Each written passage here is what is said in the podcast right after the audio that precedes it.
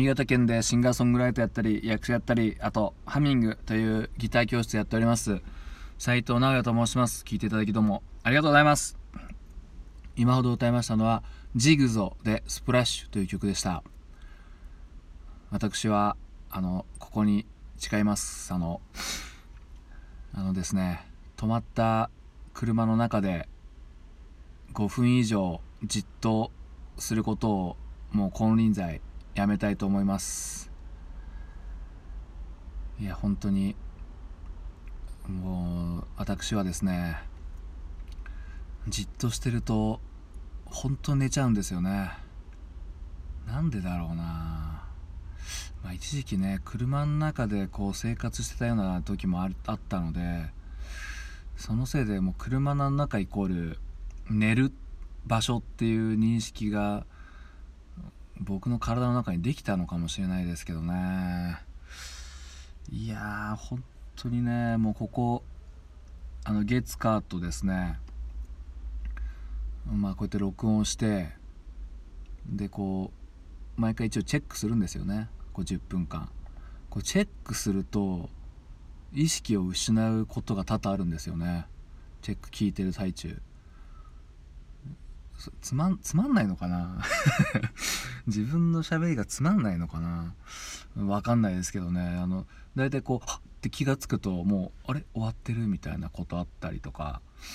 まあほんの数分のこのタイムスリップだったらいいんですけどもうほんと数時間のタイムスリップしてもう深夜みたいな。で携帯のなんか電源とか電池も電池切れたりとかあとなんかなんだろう俺何をしたか分かんないですけどもあのスリープモードになってまた再起動するとこの録音したのなしみたいな感じになってるんですよねたまに。これもうね今週月火とやって一応ねしっかりこのねこのマニアックな曲ずっと歌ってたんですよね毎日ね。うん。毎日歌って寝て亡くなってああみたいな。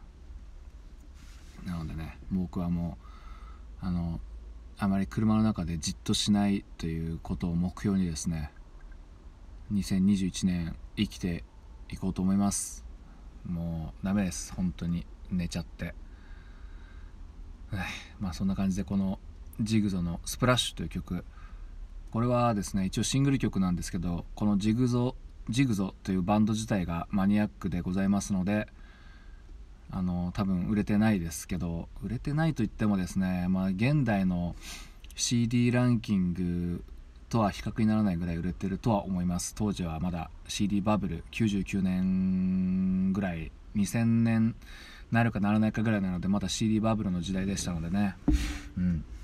そしてメンバーも結構あのお強いメンバーが揃っておりましてあのドラムは元ラルクンシェルのさくらでギターとベースの方は元バイセクシャルというバンドでボーカルは元マリス・ミゼルで GACKT さんの前任のそのマリス・ミゼルのっていうバンドのあの創設メンバーですね。